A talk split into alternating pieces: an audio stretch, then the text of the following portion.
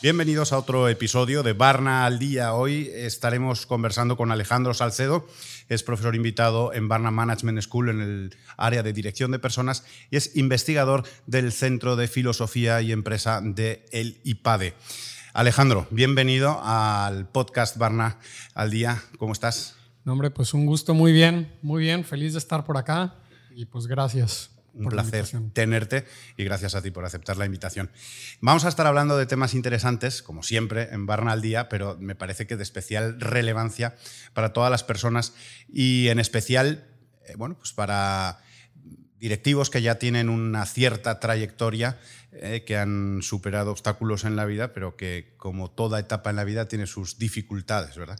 Vamos a hablar de pongo el título, doy el título o lo dejamos en suspense. No, a ver, de una vez. Para de una vez.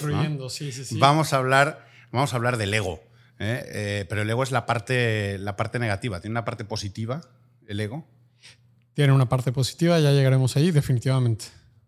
Pues entramos de lleno y te pregunto, ¿no? Em, y ya vamos después desarrollando la, conversación, pero ¿cómo afecta el ego a los directivos y a la organización y obviamente a los equipos? Muy bien, pues a ver, una, una primera cosa que creo que es, eh, ha resultado muy interesante de, toda esta investigación es que ordinariamente cuando ponemos los dos elementos que están en juego, poder y ego, em, la cultura popularmente los ubicamos con unas nociones más bien negativas, el, poder mucho más vinculado a temas de coerción eh, y el ego como si fuera una sobreestimación de quienes somos. Eh, y quizá aquí una cosa, un primer matiz que, que, convendría construir para responder a esta pregunta es, poder y ego por sí mismo son dos cosas buenas, deseables.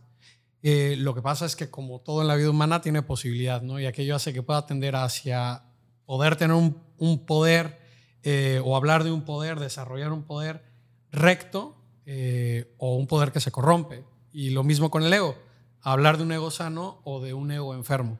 Y ahora sí, eh, yéndome a la pregunta, definitivamente influye, porque son dos fenómenos que están ahí, el ego de eh, la mujer y el hombre de empresa y el poder que ejerce esa mujer y hombre de empresa, que finalmente pues impactará en todos los que dirige. Esa relación entre el poder y el ego, eh, supongo que tiene mil intrincaciones y mil derivadas posibles, pero de alguna forma el aumento en el poder eh, pone en riesgo el ego, hace que ese ego pueda dañarse o, desordenarse? A ver, definitivamente lo hace porque una cosa, la, investigación está sobre todo, como lo decías hace un momento, orientada a directores de empresa, a gente, pues eso, en, puestos de dirección general, a miembros de consejo. Eh, y digo eso porque esos puestos van aparejados de una cantidad importante de poder, ¿no? O suelen ser los puestos de mayor poder dentro de las empresas.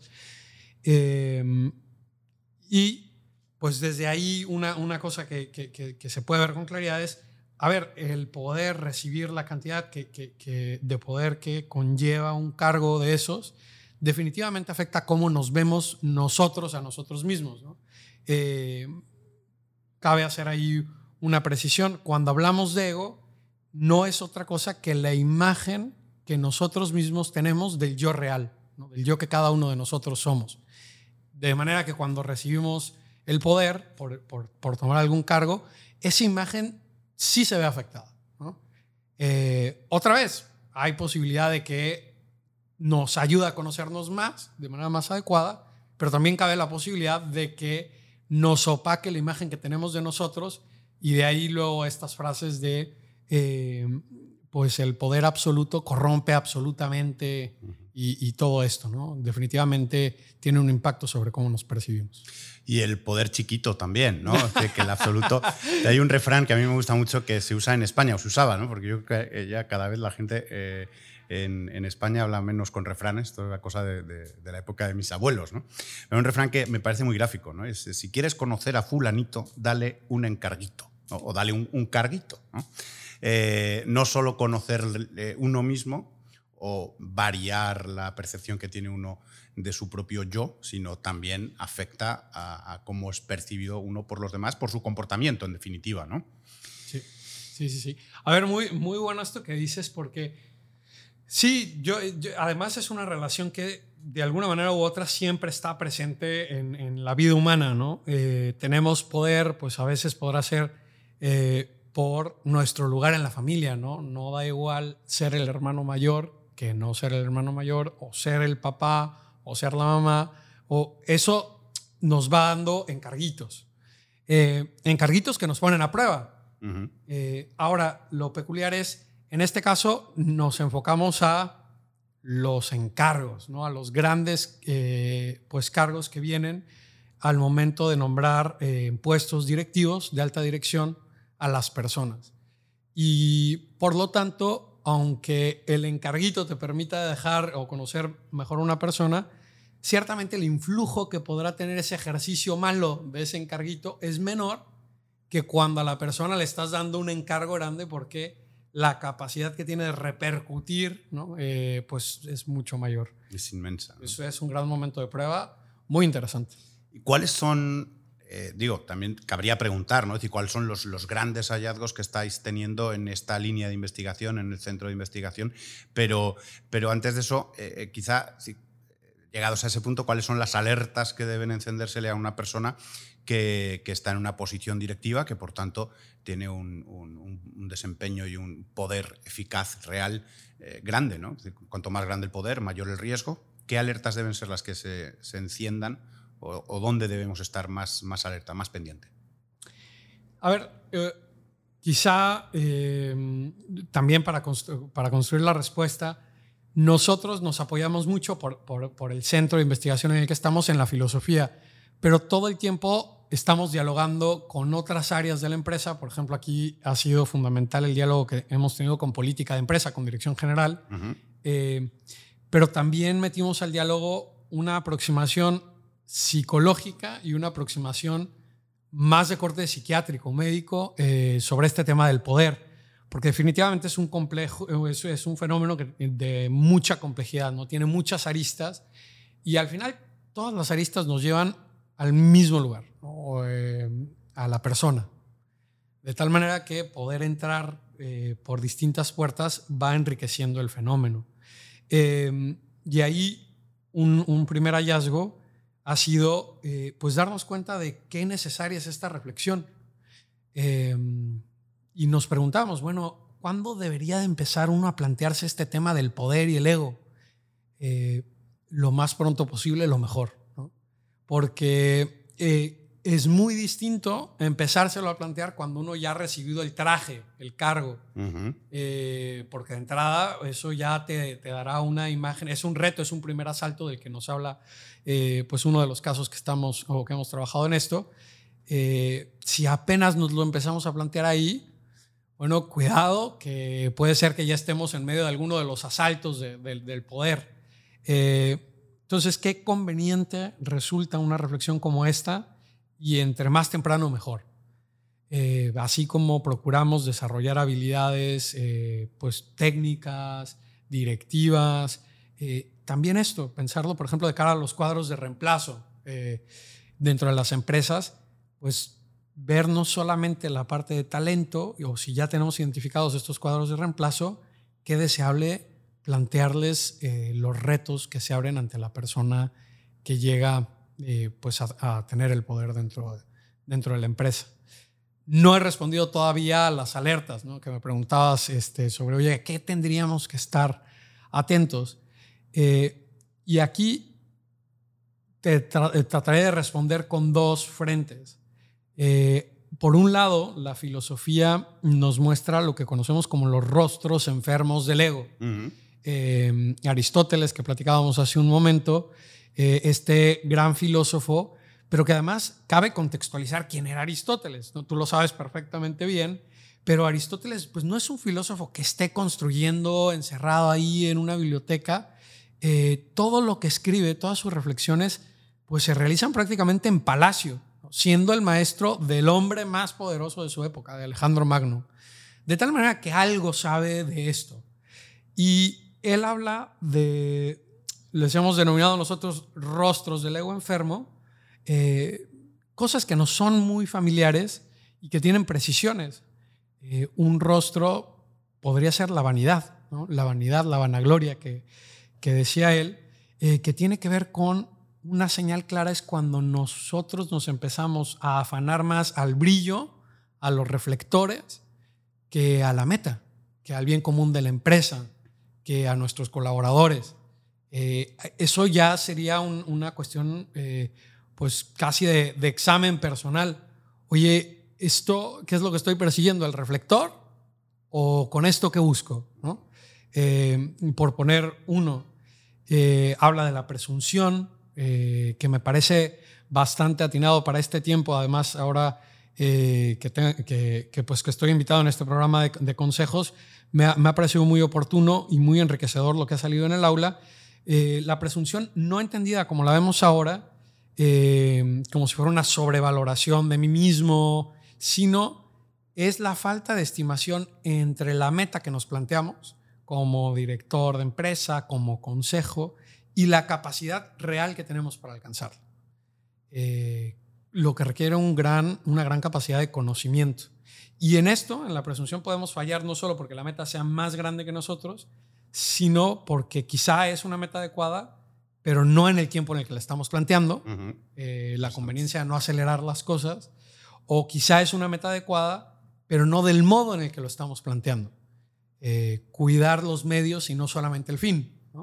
El fin bueno no justifica los medios malos.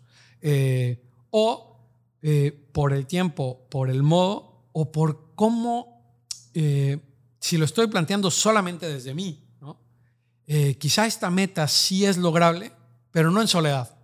La relevancia de encontrarse con el otro, ¿no? lo que es riquísimo en un consejo, pero también en el, en el quehacer de empresa y de la dirección. Entonces, estos serían algunos rostros, ¿no? Hay, hay, hay varios, vanidad, presunción, ambición, pusilanimidad, soberbia, pero ahora contesto desde la psiquiatría. Hay un autor eh, llamado David Owen, psiquiatra, médico psiquiatra, que además ha tenido mucho juego en la vida pública eh, de Reino Unido ministro de Exterior, ministro de Defensa, le ha tocado estar muy de cerca de muchos primeros ministros. Entonces él se plantea en algún momento eh, la pregunta de si el poder, lo que, me, lo que me preguntabas hace un momento, si el poder, hay alguna explicación de carácter médico para, para ver qué es lo que pasa con, el, con una persona cuando le ha llegado una cantidad de poder. Porque es un lugar común ver que se corrompe. Pero, pero ¿qué hay detrás? Se lo pregunta como psiquiatra. Y él termina concluyendo que no es tanto un sustento biológico lo que, lo que hace propenso a una persona a enfermar cuando detenta el poder, sino biográfico, lo cual ya es sugerente, ¿no? mucho. Eh, sí, caray, ¿no? Ahí, y, en fin, la conveniencia no nada más del conocimiento como si fuera algo estático donde estamos ahora, sino también de dónde hemos venido y hacia dónde queremos ir. Y eh, la otra cosa que dice es, él no habla de una enfermedad puntual, sino de un eh, síndrome de un síndrome que consistiría ante todo en el deterioro racional al momento de tomar decisiones en la gente que tiene poder y que se puede explicar a través de una serie de síntomas.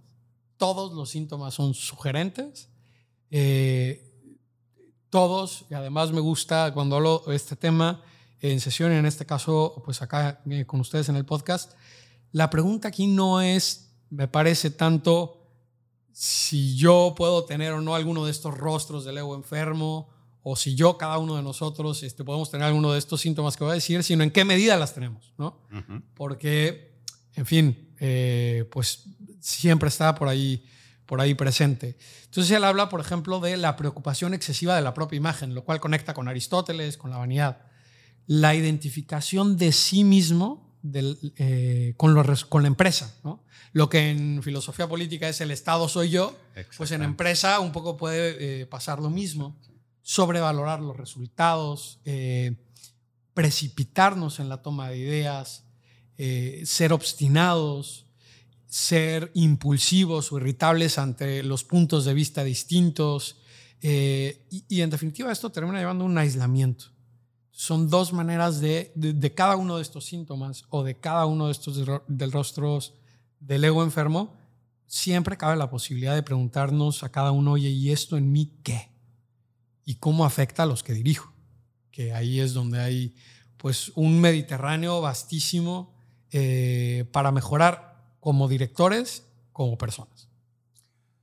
Excelente esto de los, de los rostros y esta, esta sintomatología o este síndrome de... Mm, porque en el fondo, oye, eh, eh, estar más pendiente de uno que de la empresa, estar demasiado pendiente de los resultados, identificar eh, la empresa como la empresa soy yo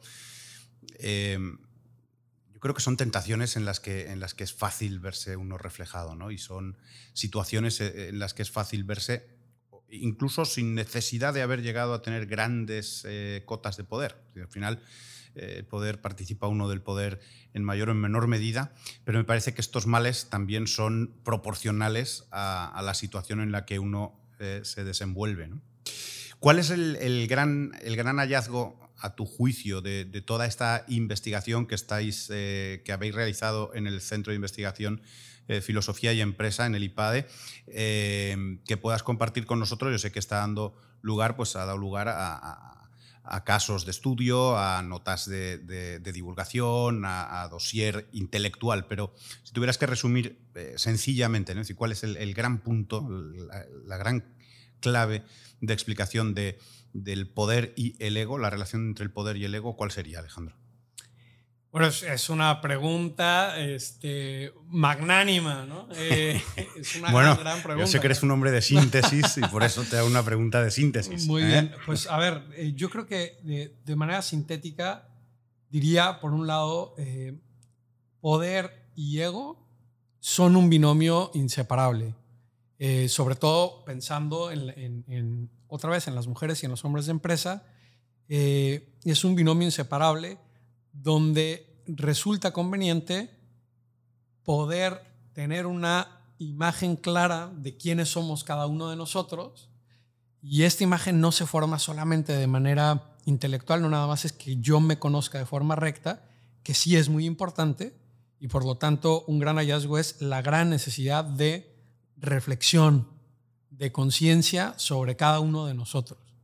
Eh, pero también esta reflexión nos debe llevar a, la parte afectiva, ¿no? porque la imagen que cada uno de nosotros tenemos y que en definitiva marcará nuestro ejercicio del poder, eh, tiene que ver no solo con qué tan bien me conozco, sino qué tan bien me quiero, que es un, gran tema eh, sobre el que estamos eh, avanzando ahora.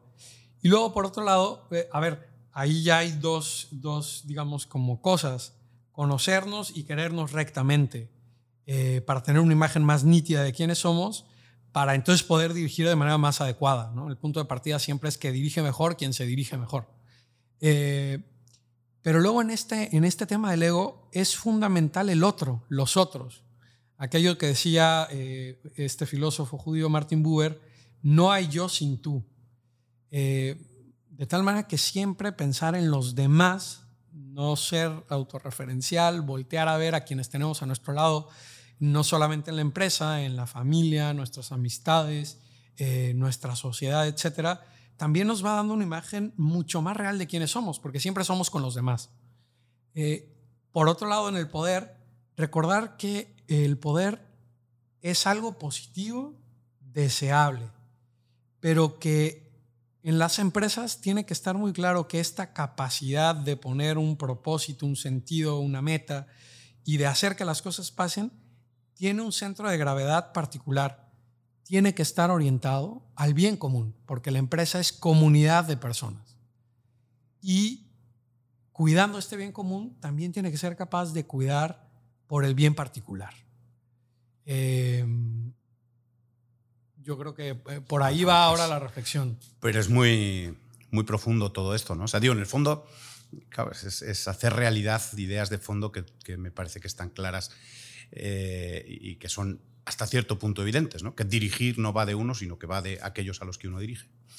Eh, que, el poder es poder para, es un medio para algo, no es un fin en sí mismo, si uno puede, tiene poder para hacer algo, ¿no? lo que sea.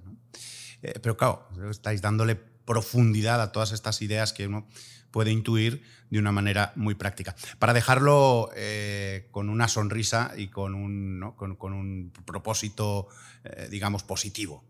Hemos hablado de, esas caras de, del ego, hemos hablado de, alertas, de cómo identificar, de los riesgos eh, de la persona, del hombre, de la mujer de vértice en la organización. remedios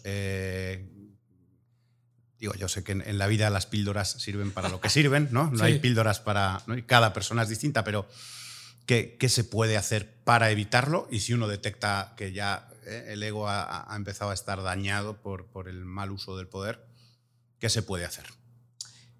A ver, ¿qué, qué se puede hacer? Eh, lo primero es, eh, y que, hombre, que pueda sonar como algo muy como muy lejano o muy obvio incluso, podría estar en alguno de estos dos lados, ¿no? como si se tratara de un ejercicio hiper sofisticado o como si fuera algo totalmente evidente, pero lo que es un hecho es que es necesario eh, cobrar conciencia de quiénes somos, eh, de quiénes somos y de cuál es nuestro, nuestro deber de Estado, ¿no?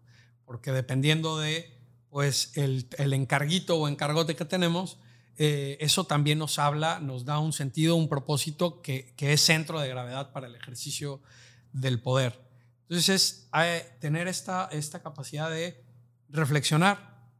Otra cosa que ayuda mucho para mantener tanto el ego sano como, como hacer un uso recto del poder es pedir consejo.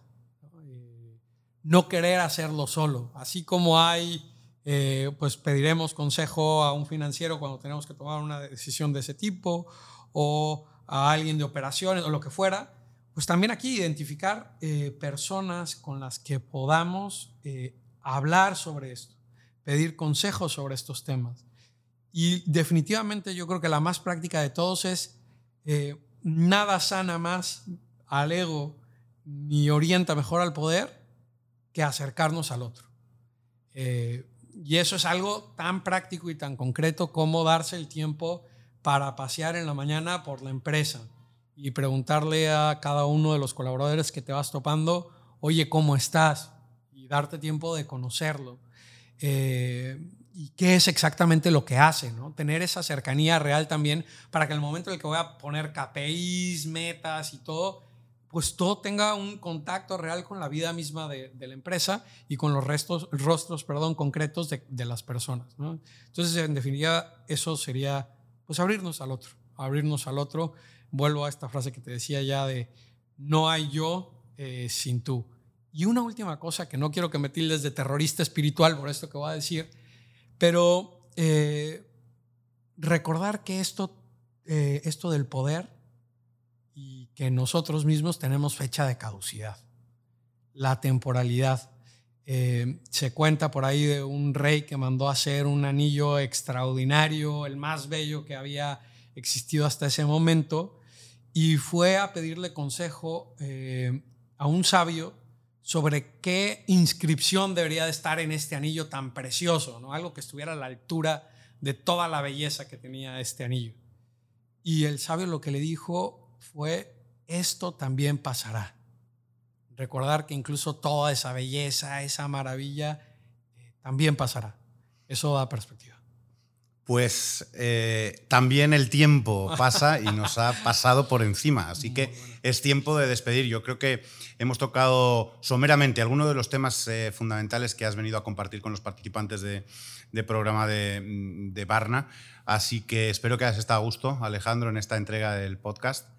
Y nada, te citamos de nuevo eh, para hablar de estos temas tan apasionantes que investigáis en el Centro de eh, Investigación, Filosofía y Empresa en el IPADE. Y te agradecemos enormemente tu visita a, a Barna. Hombre, Francisco, gracias a ustedes por su, por su invitación, por este gran espacio que es Barna, un lugar de encuentro bastante rico para, pues, para el quehacer empresarial. Y pues gracias, gracias de nuevo. Y a todos los que han escuchado este podcast les emplazamos a la próxima entrega de su podcast. Han escuchado Barna al día. Muchas gracias. Adiós. Síguenos en las redes sociales, arroba Barna Management School y conecta con nosotros.